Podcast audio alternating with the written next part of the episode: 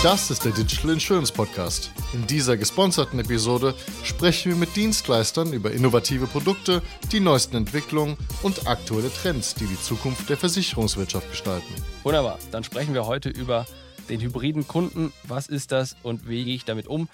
Bei mir sind Uta Niendorf von Cuperia und Christian Buschkotte von AndSafe. Lass uns mal über eure Unternehmen reden. Uta, wer ist Cuperia? Ja, hallo Jonas. Erstmal vielen Dank für die Einladung. Wer ist Cuperia? Cuperia ist eine äh, Unternehmensberatung. Wir beraten im Wesentlichen Versicherer in der digitalen Transformation ihrer Geschäftsmodelle und beschäftigen uns deswegen natürlich auch mit dem Vertrieb von Versicherungen. Ja. Und Christian, ihr macht mit Ensafe? Hallo Jonas. Ja, Ensafe ist ein Corporate Startup, gehört zum Provinzialkonzern, zweieinhalb Jahre alt. Wir beschäftigen uns im Wesentlichen mit ja, Retail-Kunden, das heißt Privat und Gewerbe. Und jetzt habt ihr mit Cuperia eine Studie rausgebracht zu hybriden Customer Journeys. Einerseits, aber andererseits vielleicht nochmal, wie passt ihr beiden zusammen?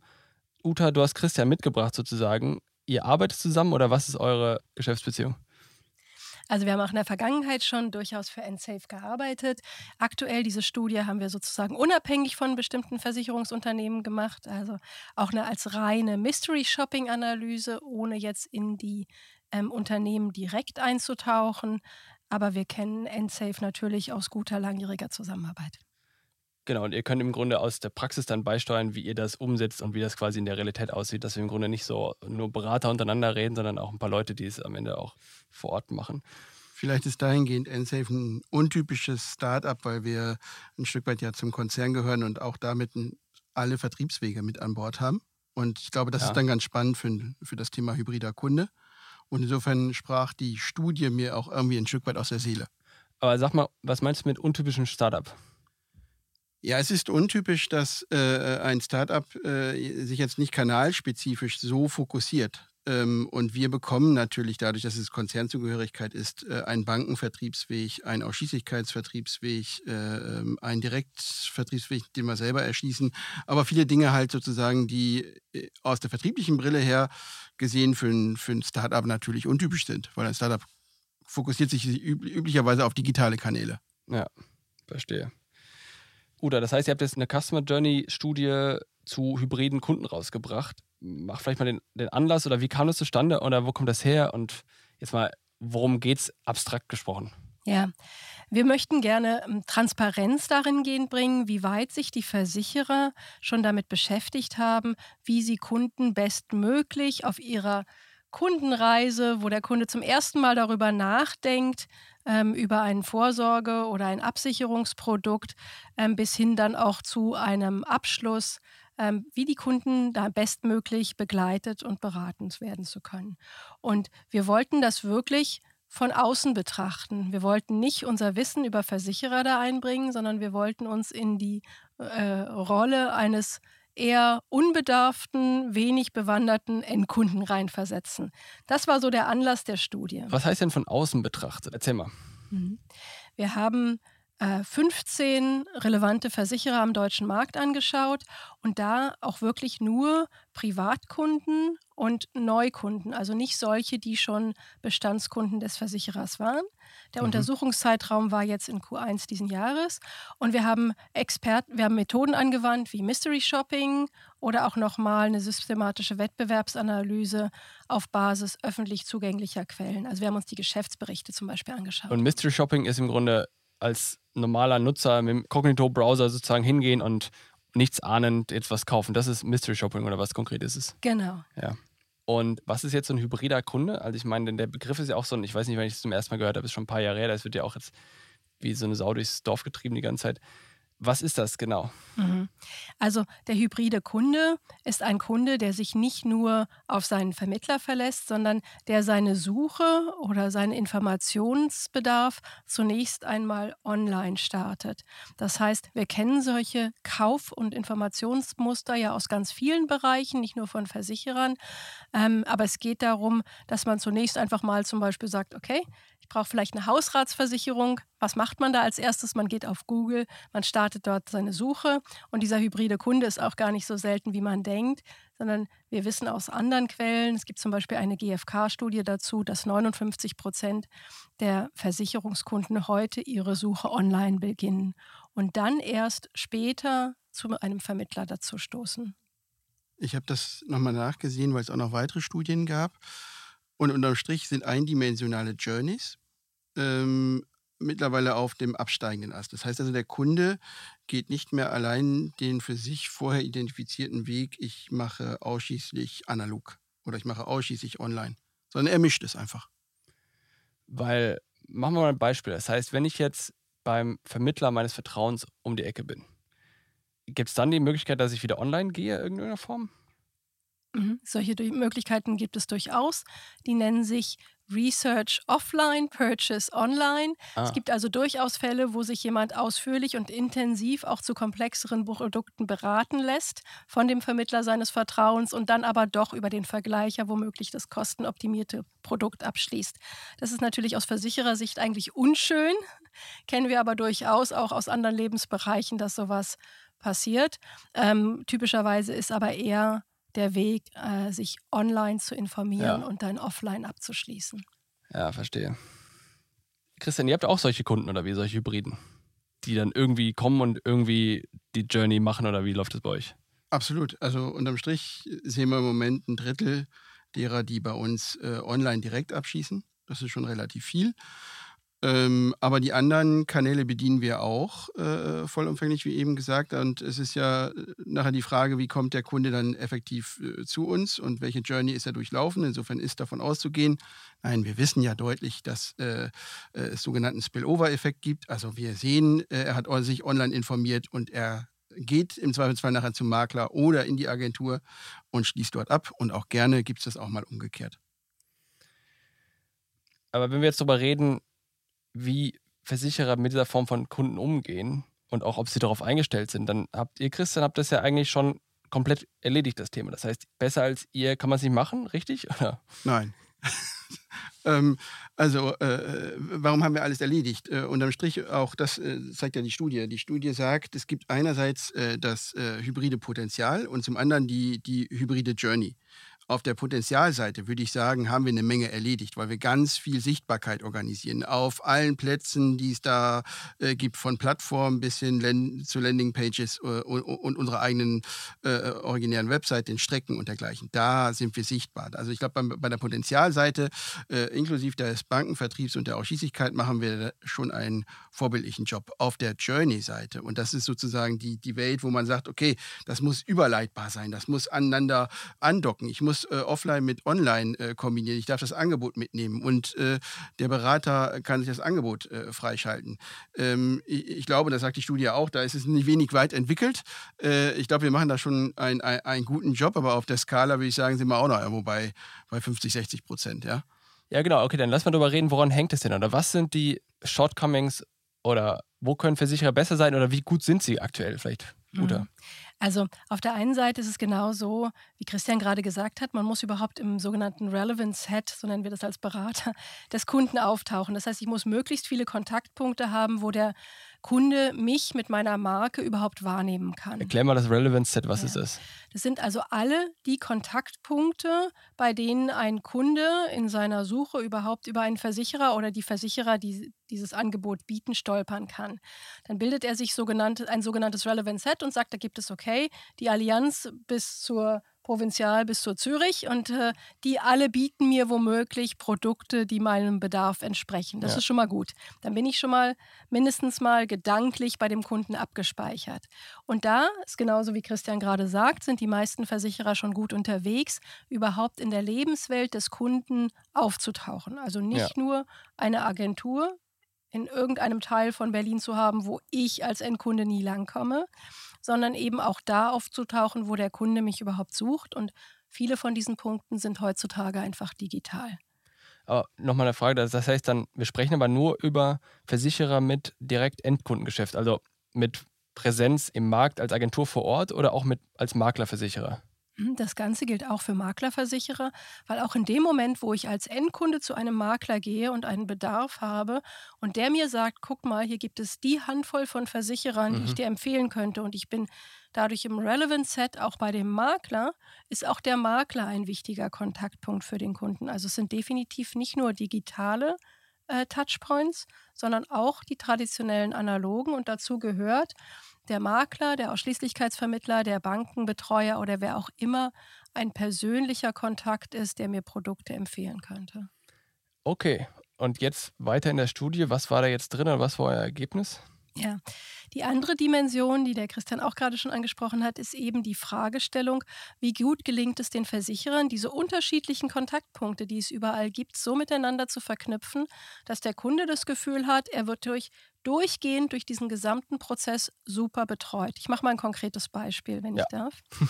Der Kunde rechnet sich ein Produkt auf der Internetseite eines Versicherers hat aber vielleicht noch Fragen, traut sich nicht direkt digital abzuschließen. Ja. Ähm, bestmöglich hat er eine, die Möglichkeit, zum Beispiel über eine Chat-Funktion, eine Online-Terminierung direkt mit einem Vermittler seines Vertrauens oder wenn Ja. er den noch nicht hat, in seinem relevanten Geschäftsgebiet oder ähm, Postleitzahlgebiet zu machen und direkt zu dem Kontakt aufzunehmen sich einen Termin einzustellen, der für den Kunden praktisch und komfortabel ist, zu dem Zeitpunkt, zu dem er Zeit hat, mit dem Vermittler zu reden, womöglich auch am Samstag oder wann am Freitagabend um 8.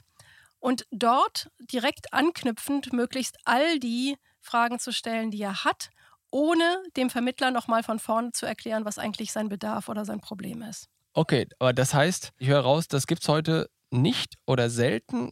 Oder wer kann das, wer kann das nicht? Ich glaube, es gibt es nicht komfortabel. Und Okay. das sagt die Studie auch deutlich. Also es ist bestimmt äh, in Teilbereichen da, aber von komfortabel. Und ich meine, das ist ja irgendwie das, was der Kunde heute aus anderen Branchen gewöhnt ist. Also er, er liebt Einfachheit, er liebt Verbi äh, Verständlichkeit, Transparenz, äh, Intuition, digitalen und, und, und analogen Komfort. Ähm, und unterm Strich äh, äh, ähm, ist, ist das nicht durchgängig da, dass es von, von Ende zu Ende auch wirklich erlebbar ist. Ja? Und digitaler Komfort, ich glaube, das war äh, ein, ein äh, Hook-Manager, der das äh, mal rausgegeben hat, der hat gesagt, jede E-Mail ist ein Versagen einer Website. Das ist dann nachher digitaler Komfort. Wahrscheinlich auch vom Kunden so verstanden, weil der Kunde, der sich auf der Website befunden hat, der hat gesagt, hey, ich möchte das hier gerade machen. Okay, was ist digitaler Komfort oder wann ist Discomfort? Also wann ist es kein Komfort? Wie, wenn die Webseite nicht lädt oder gut, klar, wahrscheinlich, aber was noch? Ja, wenn, wenn man nicht anknüpfbar ist. Also, äh, äh, also wenn man es im Sinne der Journey denkt, ist digitaler Komfort, ich steige gerne vorne bei meinem äh, Vermittler des Vertrauens ein. Äh, gehe auf die Website äh, des Versicherers, den er vertritt, finde äh, das wieder, finde auch das vielleicht persön personifizierte Angebot wieder. Und äh, im Zweifelsfall habe ich dann aber nachher eine Plattform entdeckt und dort schließe ich es ab. Aber ich habe es durchgängig mitgenommen. Es ist komfortabel von Ende zu Ende. Davon sind wir, äh, glaube ich, noch in der Branche weit entfernt. Abgesehen davon lassen wir manches ja Vertriebswege übergreifend gar nicht zu. Okay, also zum Beispiel ein Beispiel, wenn wir bei diesem, äh, ich buche meinen Termin auf der Webseite und habe dann das Gespräch mit dem Vermittler Beispiel bleiben, hast du ja gerade gesagt, ich tippe beispielsweise schon ein oder ich wähle schon aus, für welche Produkte ich mich interessiere und dann muss ich dem Vermittler wieder neu erzählen, worum es geht. Das wäre so ein klassisches Beispiel dafür etwas, dass es nicht komfortabel ist, richtig? Richtig. Okay, und du hast aber Ich besuche die Seite wieder genau. und ich muss meine Daten wieder neu eingeben. Ah, okay.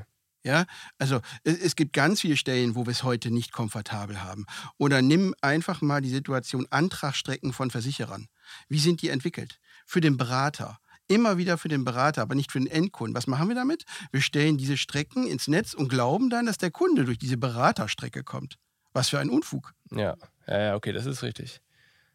Ja, da kann ich dir nur zustimmen, Christian. Man sieht sehr oft, auch wenn man sich äh, die Produkte anschaut, die dort ähm, abgeschlossen oder beraten werden können, dass es sehr stark durch bestimmte Sparten getrieben ist. Das ist das eine, also dass man als Kunde eine sehr unterschiedliche Wahrnehmung hat, je nachdem, für welches Produkt oder für welchen Bedarf man sich gerade informiert. Mach mal ein Beispiel. Ähm, man sieht zum Beispiel, dass die scheinbar einfachen Produkte wie eine Kfz-Versicherung, von der ich nicht mal sagen würde, dass sie besonders einfach ist, weil man sehr viel komplizierte Fragen als Endkunde beantworten muss, oft digital abschließbar sind, aber andere komplexere Produkte oder scheinbar komplexere Produkte nicht. Wie Lebensversicherung. Das heißt, wie eine Lebensversicherung zum Beispiel, ja.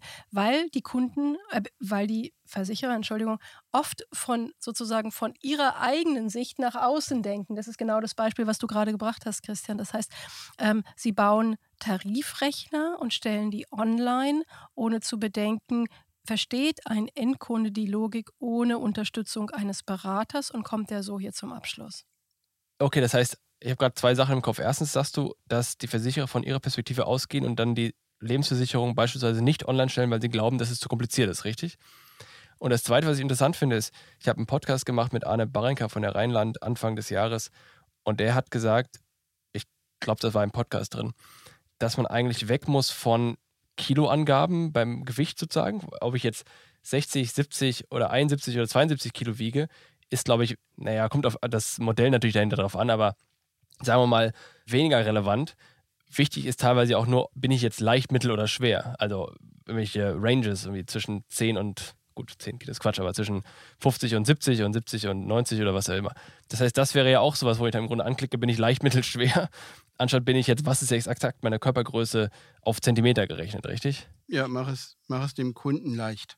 Weil unterm Strich, wir haben ja mit Gewerbe, was ja. ein bisschen schwieriger ist als Privatkunden, angefangen. Und das erste Produkt war eine Betriebshaftpflichtversicherung. Und wir haben unser konventionelles, aus dem Konzern stammendes Betriebshaftpflichtprodukt genommen und haben versucht, äh, es mit dem Kunden zu vertesten. Also wir machen eigentlich relativ regelmäßige User-Tests, aber das war der spannendste mit Abstand für mich, weil es der erste äh, war und äh, an welchen Stellen der Kunde grundsätzlich scheiterte das, das war, war spannend. Äh, weil Was war's? Spätestens an der Deklarationsvorgabe, also sprich, äh, äh, welcher Umsatz ist ja ein Risikomerkmal oder welche Lohn- oder Lohn- und Gehaltssumme oder welche Personenanzahl. Daran scheiterte der Kunde schon, weil er wusste seinen letzten Umsatz nicht. Er konnte die Personenanzahl nicht bestimmen, weil er fragte nämlich dann, äh, was ist mit meinen 450 ja, genau. Euro Kräften? Was ist mit meiner Ehefrau? Was mache ich mit äh, dem oder jenem Mitarbeiter? Bei der Lohn- und Gehaltssumme wollte er einen Steuerberater anrufen. Also ganz viele Punkte, wo der, äh, wo der Endkunde aussteigen wollte aus der Journey. Äh, und das darf nicht passieren, weil ich sage mal, unterm Strich, das, das, das ist unkomfortabel. Das, das will er nicht. Er will, ja, er will ja zum Ergebnis kommen. Und wie macht ihr es jetzt oder wie habt ihr es gelöst? Wir haben jetzt einen äh, äh, Punkt genutzt, äh, äh, wo, wo wir sagen, das kann der Kunde beantworten, nämlich äh, den Forecast auf seinen Umsatz. Ja. Was erwartest du, lieber Kunde, im nächsten Jahr als Umsatz? Ja. Darauf hat er einen Indikator. Der kann auch noch falsch sein, deswegen prüfen wir ihn ja am Ende des Jahres ab. Aber äh, damit kommt er erstmal durch die, durch die Strecke, durch die Journey. Hilf mir zu verstehen, über wie große Unternehmen reden wir hier? Sind das zehn Mann Handwerksbetriebe oder? Das große? ist sicherlich unser Hauptklientel. Also es sind okay. äh, die, äh, die Betriebe bis äh, 10, 20 Mitarbeiter, äh, gerne äh, ja, zweieinhalb, maximal fünf Millionen Umsatz. Und dann habt ihr statt des letzten Umsatzes zu fragen, fragt ihr jetzt nach dem voraussichtlichen Umsatz für die nächsten zwölf Monate, richtig? Weil das die Leute eher im Kopf haben. Genau. Und weil es nicht auf die Cent genau sein muss. Ne? Eben, das ist wie leicht, mittel, schwer. Und das ist verlässlich, oder wie? Das habt ihr festgestellt? Naja, was, was heißt verlässlich? Es ist, es ist äh, äh, das, äh, was ein, ein, ein, guten, ein gutes Maß an Risikomerkmal mhm. Äh, äh, dann auch hergibt. Äh, und am Ende eines Jahres deklariert er ja gemeinsam mit seinem Steuerberater dann auch den effektiven Umsatz. Ja. Das heißt, wir kriegen die Kennzahl schon. Ich finde es super spannend, was du sagst, Christian, weil ich denke, wenn man dieser hybriden Kunden und die Ausrichtung auf den hybriden Kunden zu Ende denkt, bedeutet das in letzter Konsequenz, dass es nicht nur den Vertrieb betrifft, hm. sondern letztendlich auch die Produktentwicklung vom Kunden aus gedacht, so wie du es gerade beschrieben hast, Christian, und auch dann viele Bereiche, die vielleicht nach dem Abschluss liegen, sei es Service, Schadenleistung, die im Moment auch weniger vom Kunden ausgedacht sind und was sind dessen Moments of Truth, wo der wirklich ein Aha-Erlebnis hat und sich besonders wohlfühlt und den Versicherer im Zweifel dann auch weiterempfiehlt oder weitere Produkte kauft. Also ich denke, man kann das, was wir hier für diesen hybriden Kunden in Bezug auf Vertrieb sagen, letztendlich auf die gesamte Customer Journey, die ganzen Lebenszyklus eines Kunden anwenden. Ja, genau. Das ist ja im Grunde die Optimierung der letzten 20 Prozent. Also das ist ja, ich meine, 80 Prozent kriegen ja alle hin. Also irgendeinen Vertragsabschluss bekommt ja jeder hin. Und wenn ich da meine Kilogramm auf das Gramm genau eintippen muss oder wenn ich da von mir aus dreimal das gleiche erzählen muss, weil ich die Webseite dreimal aufgemacht habe oder sonstiges, das kriegen ja alle hin. Das heißt, ich glaube, wir sind uns einig, dass 80 Prozent des Anspruchs oder dieser Anforderung bekommen alle Versicherer hin. Und jetzt müssen sie eigentlich die letzten 20 Prozent umsetzen. Jetzt ist das ja Geld. Das ist ja Investition in, wenn wir jetzt über Online reden, in digital, in IT. Das ist Investitionen, wenn man so will, in, in Produktentwicklung. Das ist aber ja nichts, oder das ist zumindest die Frage, wie ihr das seht, das ist ja nichts, was jetzt morgen dafür sorgt, dass der Versicherer mehr verkauft. Also folgende Situation, gerade wenn ich so ein mittelständischer Versicherer bin, dann ist für mich, und ein Maklerversicherer vielleicht noch, dann ist für mich der Umsatz morgen oder wirklich am nächsten Tag ja eigentlich wichtiger als der Umsatz in fünf Jahren, weil der bestimmt darüber, ob ich die fünf Jahre erreiche oder nicht. Das heißt, viele Vorstände und die Vorsitzenden sind in solchen Unternehmen ja oft auch vertrieblich stark geprägt, einfach aufgrund der Natur der Sache. Ich rede jetzt über Versicherer, die so 500 Leute sind, vielleicht 1000, aber nicht mehr. Die sagen halt, okay, verflucht, ich muss halt morgen Umsatz machen. Ich kann mich jetzt nicht hier um Investitionen in IT kümmern.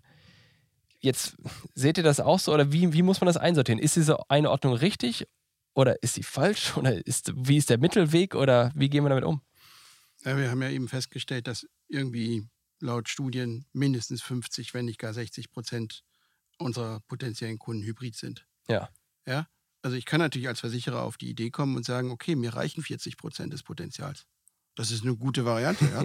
Geht. Aber, ja. aber ich sag mal, wenn ich unterm Strich das Potenzial ausschöpfen möchte, und das ist ja nicht nur das neue Potenzial, dass ich ausschließlich sagen könnte, es ist nur Neukundengewinnung. Ich, ich habe ja auch Bestandssicherung zu, zu betreiben und der, Bestandssich, äh, der Bestandskunde möchte ja auch eine, ein Stück weit Komfortabilität haben. Also insofern, äh, den möchte ich ja auch nicht zu, zum Wettbewerb schicken. Also insofern ist es der Bestandserhalt, aber auch Neukundengewinnung. Ja? Und das sind die beiden Pole, die wir eben besprochen haben, nämlich einerseits äh, die Journey, die irgendwie Erlebnis äh, zeigt und äh, dann das Potenzial, äh, was sozusagen die Kenntnis äh, zeigt. Und wenn ich beides nicht bespiele, ich glaube, dann habe ich nachher ein arges Problem, was die Zukunftsfähigkeit meines Unternehmens angeht. Ja, und jetzt kommt der quasi imaginäre Vorstand gerade, der, den ich im Kopf hatte, und sagt, jetzt seid ihr Berater oder Digital-Heinis wieder da, wollt mir was von Digitalisierung erzählen, ich muss morgen Versicherungen verkaufen oder Policen verkaufen. Ich kann mich jetzt nicht darum kümmern.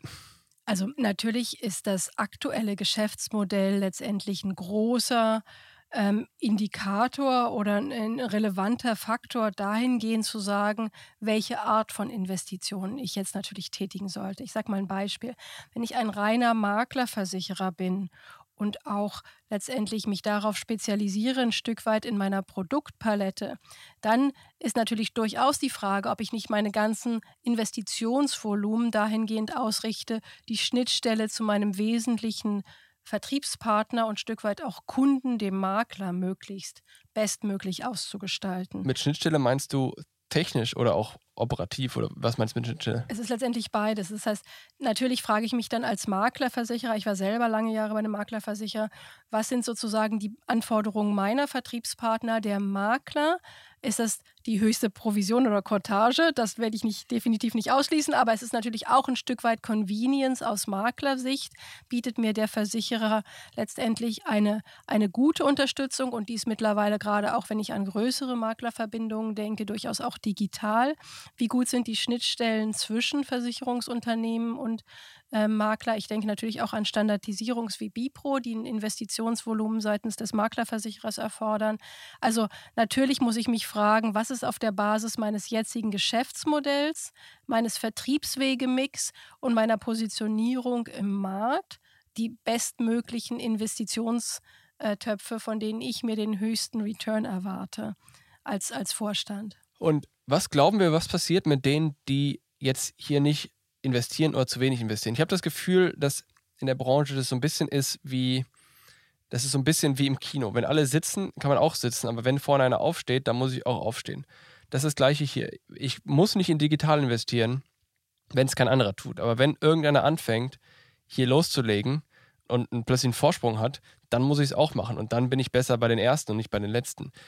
Für mich, das Problem, das da drin steckt, ist, dass es aktuell keine spürbaren Konsequenzen für die Versicherer gibt, wenn sie dort nicht investieren, weil sie das nicht spüren. Du merkst nicht, den Verkauf, den du nicht machst, den spürst du eigentlich nicht. Oder natürlich spürst du den in einem gewissen Grad, wenn es zu, zu viele nicht machst, aber, aber ähm, den einen, den du hättest machen können, wenn du da ein bisschen besser gewesen wärst, den spürst du nicht. Und dementsprechend das Gefühl, dass der Druck nicht zu groß ist. In der Beratung redet man ja oft von Painkiller oder Vitamin. Ist das jetzt, also ein Steuerberater, den braucht jeder oder irgendwie eine Steuerkanzlei. Also einen Jahresabschluss muss jeder machen. Wenn ich den nicht mache, dann habe ich ein Problem. Genauso rechtliche Vertretungen und so weiter. Wenn ich das nicht mache, habe ich ein Problem. BaFin auch. Das heißt, alle Steuerkanzleien und so weiter, das sind quasi diese Painkiller, die kommen her, die braucht jeder. Und jetzt hast du halt diese ganze Digitalisierung, das ist sozusagen so das, das Vitamin, dann geht es dir vielleicht besser, aber wenn du es nicht nimmst, dann brauchst du es auch nicht. Versteht ihr irgendwie, was ich meine und seht ihr das ähnlich oder habe ich irgendwo einen Denkfehler drin oder wie, also ist es wie, wie, wie Uta sagt, weil unterm Strich muss ich jetzt äh, einmal das spezifische Geschäftsmodell anschauen. Ja. Nehmen wir ein anderes Beispiel. Da ist ein Ausschließlichkeitsversicherer. Der kann sich jetzt entscheiden zwischen äh, eindimensionalen und mehrdimensionalen Journeys. Also bin ich nur noch analog in der Region vor Ort bei meinen Kunden oder bin ich auch analog und digital? Ja. ja? Spätestens bei dieser Frage müsste man ja auf die Idee kommen und sagen, okay, mehrdimensional hört sich irgendwie besser an. Hat aber wohl auch eine Investition zur Folge. Ja, insofern an diesem sehr trivialen Beispiel muss man das einfach durchdeklinieren. Und ich meine, je mehr Kanäle äh, man, man bespielt, aber dafür sozusagen auch im Sinne eurer Studie mehr Potenzial abgreift, umso komplexer ist halt nachher auch die, die Journey, aber halt auch umso, äh, umso vielversprechender. Ja, also es ist doch fantastisch, wenn der Kunde äh, äh, vom, vom Anfang seiner Journey, äh, wegen meiner darf die losgehen bei Check24 und dann äh, enden in der Allianzagentur äh, in Unterföhring, äh, ähm, aber durchgängig wirklich begleitet wurde. Das ist doch, das ist doch fantastisch. Und unterm Strich, das ist ja nur ein Kaufmuster, was wir woanders schon sehen. Das ist ja nicht eine Neuerfindung ja. der, der Assekuranz, das ist ja überall schon da. Ja, und was müssen die jetzt machen? Also ich meine, das klingt ja alles wunderbar. Wir sitzen jetzt hier in unserem Tonstudio. Äh, ich weiß nicht, wie viel, irgendwie zwei, zwei, Meter unter der Erde oder sowas. Und, ähm, und erzählen jetzt, was, was die da so alles machen müssen. Woran scheitert es denn jetzt? Oder was sind die Herausforderungen, die man da beachten muss? Äh, also einerseits hatten wir jetzt gerade so ein bisschen die Relevanz. Muss ich das jetzt machen? Und was passiert, wenn ich es nicht mache? Aber ist das so einfach, wie wir das sagen? Oder wenn nicht, was ist die Herausforderung? Hm, also natürlich ist es in der Praxis nicht so einfach, wie wir ja sagen. Dass, äh, dann äh, würde man nicht so viel Zeit damit verbringen oder alle Versicherer würden sich nicht so intensiv damit auch beschäftigen, äh, Projekte zur digitalen Transformation äh, umzusetzen. Es ist natürlich nicht trivial. Ähm, ich denke, die Herausforderung im Wesentlichen ist ähm, vor allem ein Mindshift. Mhm. Also ähm, zu, Bei wem? Äh, und ganz oft bei letztendlich auch den handelnden Personen und Entscheidern zu verstehen, dass in unserer digitalen Welt es eine Verschiebung der Machtverhältnisse ein Stück gegeben hat. Dass es also viel mehr, dass es einen Informationsvorsprung mittlerweile oder wenn vielleicht auch nur einen gefühlten Informationsvorsprung äh, durch die Digitalisierung auf Seiten des Endkunden gibt. Das heißt, so Aggregatoren wie Check24 und so weiter vermitteln dem Endkunden ein anderes Gefühl von Vergleichbarkeit und Transparenz, als er es in der Vergangenheit jemals hatte. Obwohl ja im Grunde da auch Reihenfolgen und Plätze durchaus gekauft werden können. Ne? Das ist so, aber der Kunde weiß es ja genau, nicht. Genau, das ist ja also die Paradoxie. Im, Im, Zweifel, wer oben landet, der Kunde weiß nicht, dass auch Check24 womöglich die ersten Plätze sich äh, teuer äh, ja. erkaufen äh, lässt. Und ähm, es ist eine gefühlte Transparenz ja. und ein gefühltes besseres Verständnis von dem, was da passiert.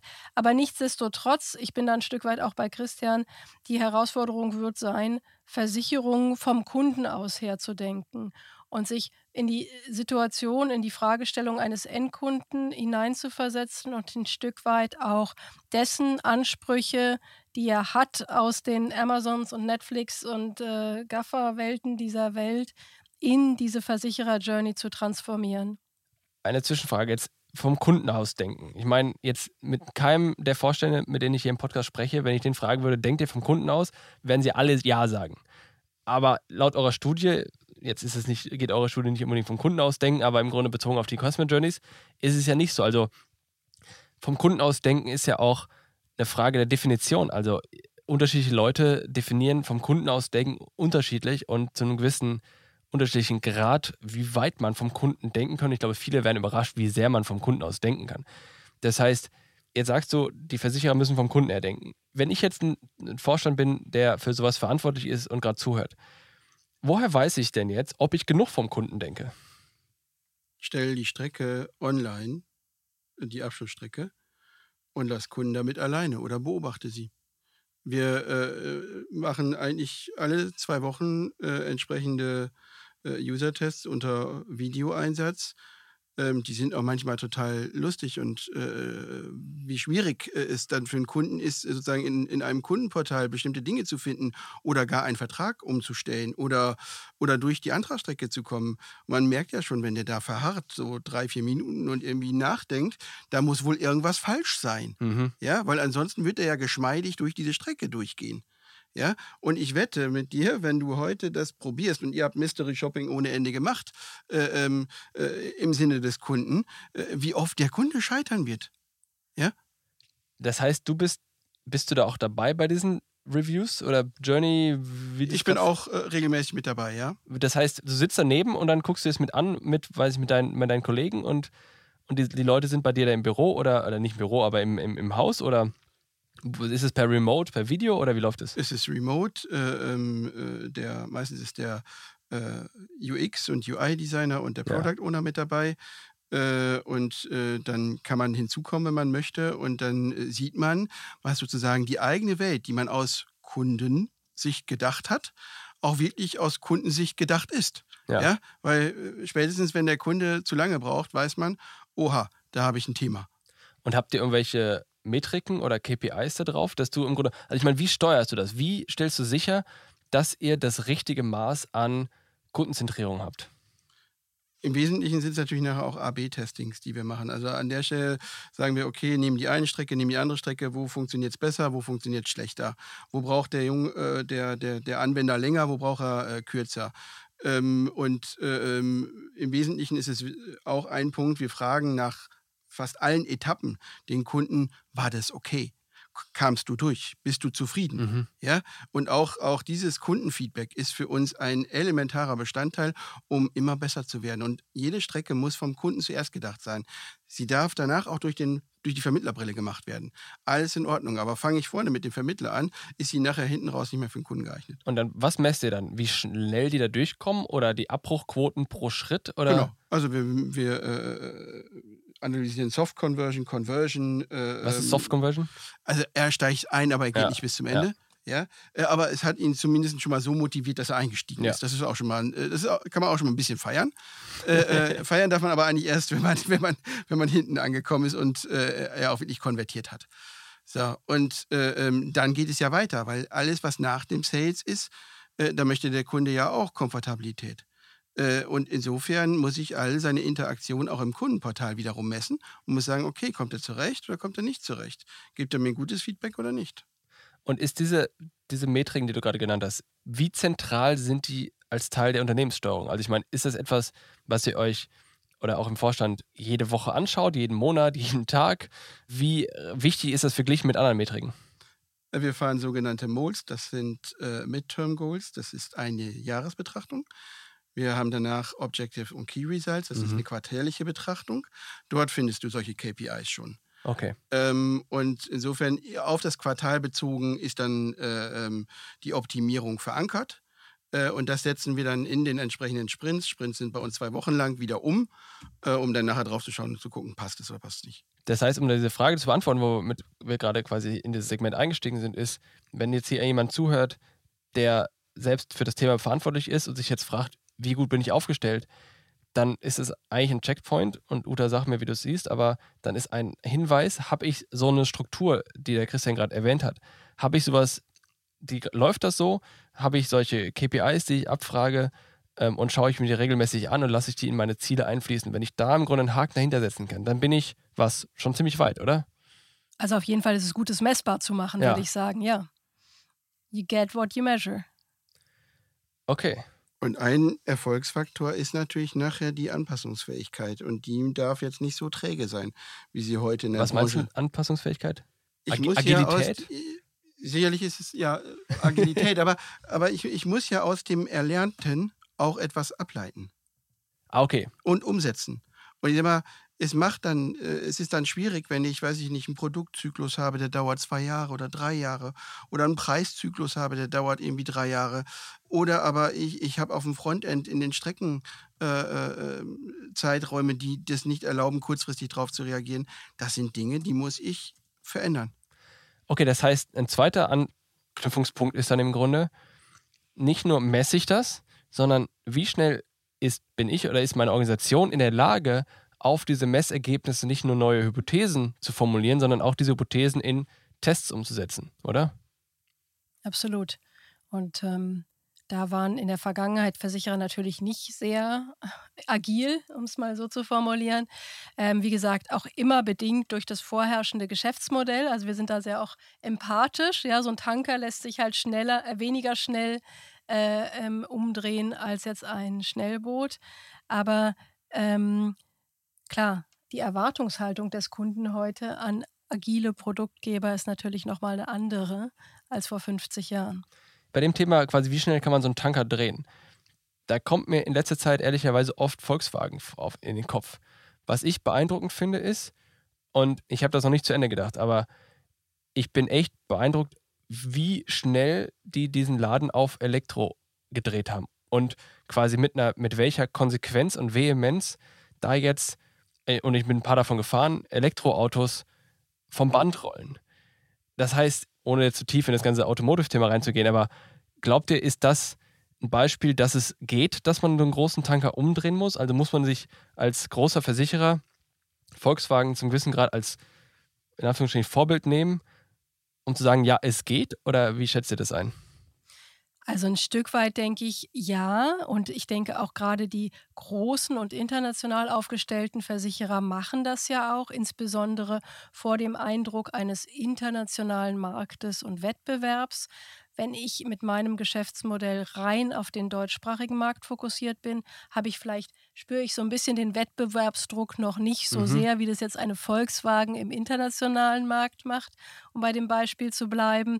Aber ich glaube insbesondere auch, Versicherer, die ja auch relativ weit oben in unserem Reifegradmodell auftauchen, verstehen natürlich aufgrund des Drucks, den es auch in internationalen und anderen Märkten gibt, wo in, da auch der Wettbewerb ist und wo die Reise hingeht und haben dann nochmal andere Geschäftsmodelle, zum Beispiel aus China von einer Ping an oder auch aus, äh, aus dem angelsächsischen Raum vor Ort, ähm, wo sie sehen, dass sich letztendlich Versicherer schon als reine digital ähm, äh, Unternehmen aufstellen.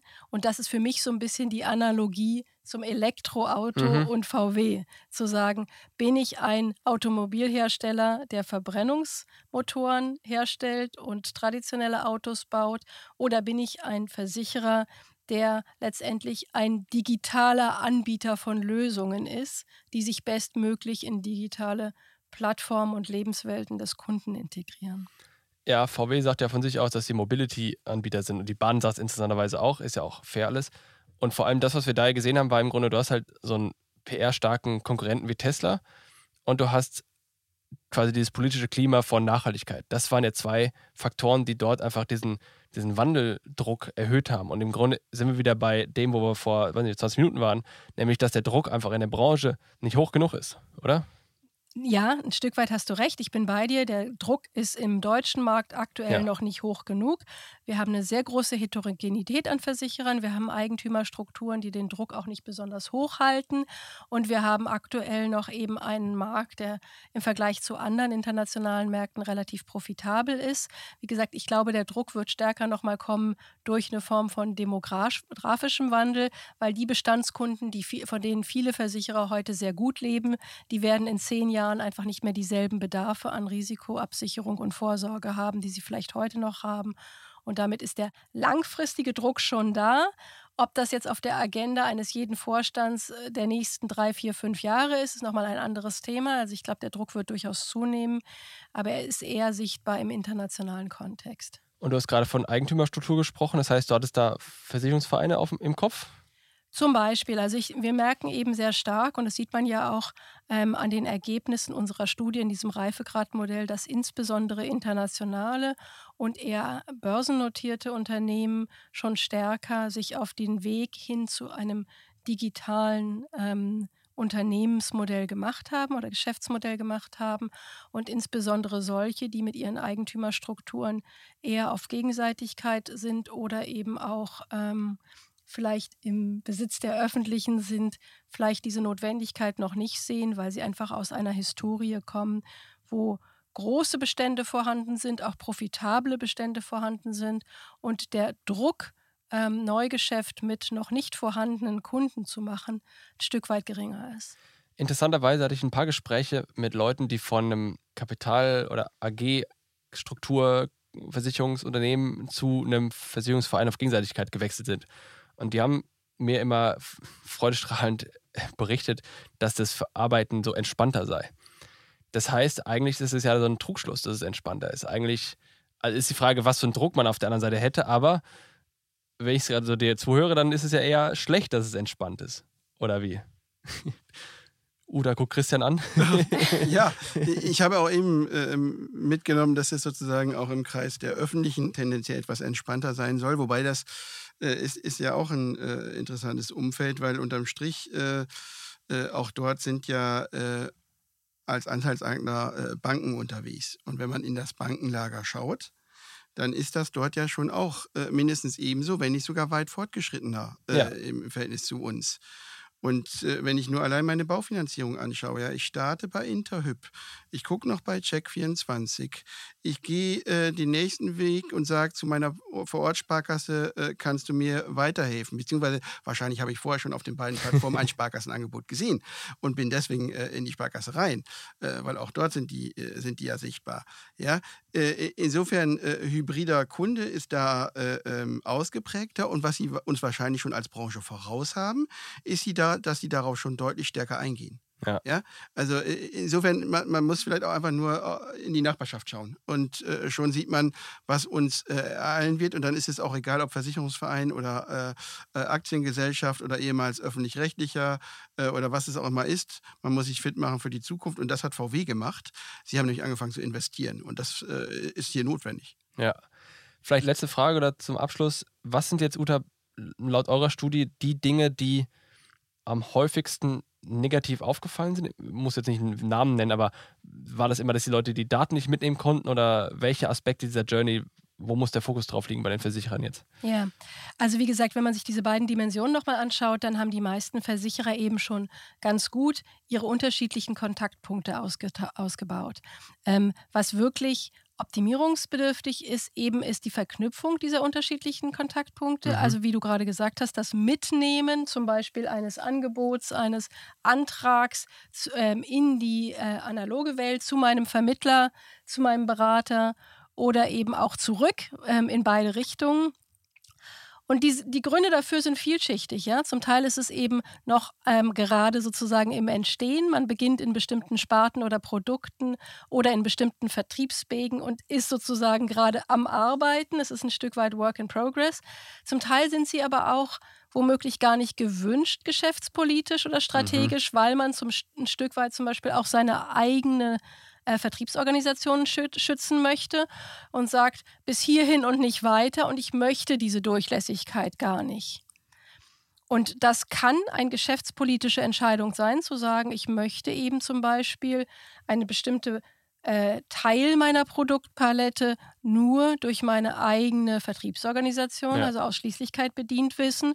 Und ich möchte diese Durchlässigkeit gar nicht zwischen analogen und digitalen Touchpoints. Stück weit, wie gesagt, ist es einfach noch Arbeit, die noch zu tun ist und womöglich auch ein Stück weit schon hinter den Kulissen passiert, nur noch nicht sichtbar im Mystery Shopping für den Endkunden ist. Wenn es aber gewollt ist, dann muss man sich einfach ernsthaft fragen, wie lange kann man sozusagen diese chinesische Mauer aufrechterhalten, um seine eigene Vertriebsorganisation zu schützen? Weil es hilft ja nichts, in Schönheit zu sterben und eine perfekte ja. Vertriebsorganisation zu haben, wenn der hybride Kunde gar nicht an der vorbeikommt in der Agentur. Ja. Das heißt, macht ihr die Studie nächstes Jahr nochmal, wenn das 2021 drauf stand? Das ist der Plan. Ja, siehst du, dann müssen wir einfach nächstes Jahr nochmal darüber sprechen, ob und wer besser geworden ist. Und äh, jetzt erstmal danke fürs Gespräch. Danke. Das war eine weitere Ausgabe des Digital Insurance Podcast. Folge uns bei LinkedIn und lass eine Bewertung bei Apple, Spotify und Koda.